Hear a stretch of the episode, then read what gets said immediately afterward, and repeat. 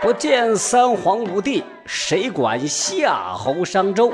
酒色财气皆虚无，功名利禄一抛土。哗啦啦，大厦将倾终将倾，我等百姓挑灯费油看春秋。我的专辑《史真相》，说说你在历史课本里听不到的好故事。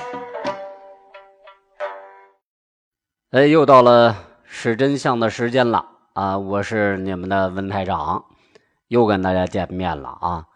呃，上次还记得不记得？几天前呢，咱们说过这个一个穿越的事儿，就是吃货穿越到了这个宋朝，到那个宋朝的夜市上能吃到什么好东西。当时这个说的不是很细致啊。今天呢，咱们继续穿越。啊，咱们别穿远，还是穿到宋朝啊啊！咱们就说说宋朝那个时候，究竟那个人们这个生活水平是怎么样的啊？那个据说呀，英国历史学家汤恩比曾经说过：“如果让我选择，我愿意活在中国的宋朝。”这这个外国人这说话我呢学不来啊，这个话流传甚广，好多人都知道，但是真伪莫辨，谁也不知道到底是不是汤恩比说的啊。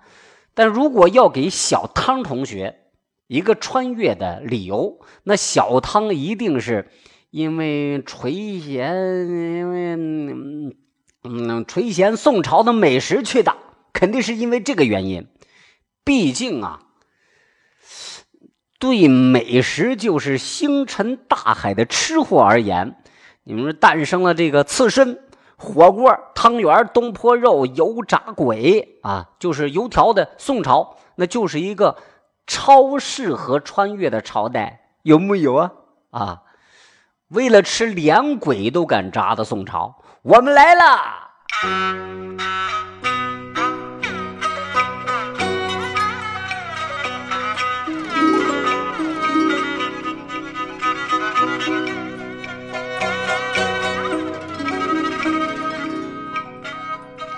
除了打仗不行以外，说实在话，宋朝社会的经济、科技、法律等都达到了相当高的文明程度，并且老百姓的日子过得是相当的富足。举个例子，宋真宗时候的宰相王旦说：“京城资产百万贯者至多，十万而上比比皆是。”什么意思呢？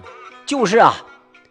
你这个拿一块砖头，你就往东京汴梁城大街上随随便便那么一扔，分分钟就能砸到一个腰缠十万贯的大土豪。十万贯什么概念？十万贯，据有关人士换算了一下，相当于现在的多少？你猜少了啊？十万贯。相当于现在的六千六百多万元，老大一笔钱了啊！所以这个宋朝老百姓富裕了，生活水准也是比较高的。宋朝小市民，用现在的词儿概括就是，嗯，就小小资，哎，特别的小资。他们也养宠物，对不对啊？各种小 dog 啊，那个小 cat 对不对啊？什么呃小佩奇啊？嗯，猪他们嗯宠物猪没有啊？他们在家里插鲜花，喜欢游山玩水、逛公园上茶坊品茶，到勾栏瓦舍，嗯去去去看娱乐表演，追求美食啊。而宋朝。就迎来了中国美食的黄金时代。宋朝那会儿，这个食材也比过去丰富了不少，人们也有更闲适的时间，更从容的心思琢磨美食，研究烹饪之道。就拿一道菜叫什么呢？东坡肉。拿东坡肉来举个例子啊，苏东坡呢，他不仅是北宋著名的文学家，也是一位美食大家呀。他被贬到黄州之后，黄州在哪儿？就在这个湖北黄冈，啊，生活比较拮据，见当地猪肉价格便宜，又很少有人买，因此啊，就亲自烹调猪肉，创制出名誉千古的东坡肉。他还专门写了一首诗《猪肉颂》，这么写的：“净洗称，少浊水，柴头烟烟咽不起。待他自熟莫催他，火候足时他自美。”黄州好猪肉，价贱如泥土。贵者不肯食，贫者不屑煮。早晨起来打两碗，饱得自家，君莫管。嘿，从此东坡肉味美香醇、肥而不腻的名声就这么给传开了。人们开始争相模仿这种做法。除了这个东坡肉之外，宋朝。有个叫慧明的大和尚，猪肉烧的也是很了得，很有名，以致人们把他所在的大相国寺啊，就是那个寺院、那个僧院，叫做烧猪院，哈。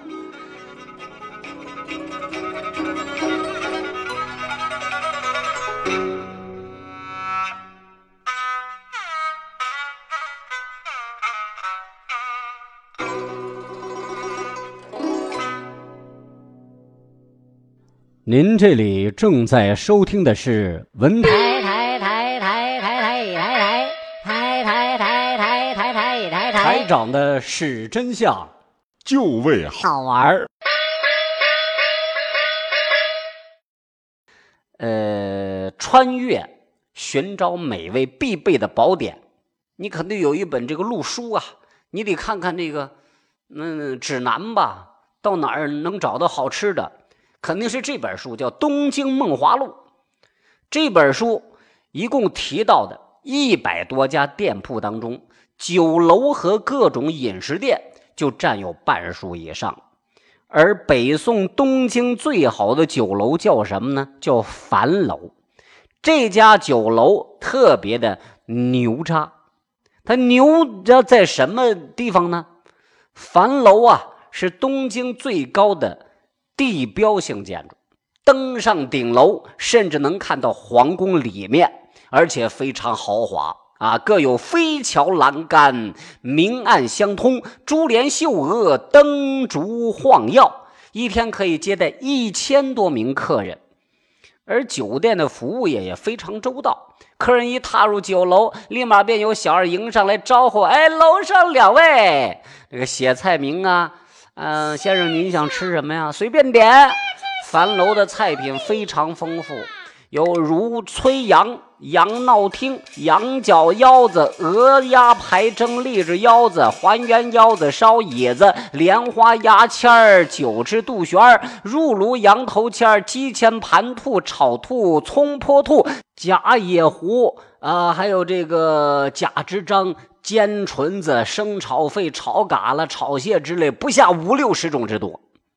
今天厨师必须掌握的烹、烧、烤、炒、爆、溜、煮、炖、卤、蒸、腊、蜜、葱拔等烹饪技术，正是在宋朝成熟起来的。所以，我们穿越到东京，不用操心吃的问题啊，只要把钱带够了，哎，各种那个做法的美食，咱尽可享用。点菜之后呢，上菜那速度也是很神速的。有记载说呀，端盘子那小二一个胳膊能搁二十个碗。另外，宋朝的所有高级酒楼都使用珍贵的银器，给予客人一种异常尊贵的消费体验。在这个吃喝之余啊，还可以叫来歌妓，边喝酒边听小曲儿。您说这生活惬意不惬意呀？啊！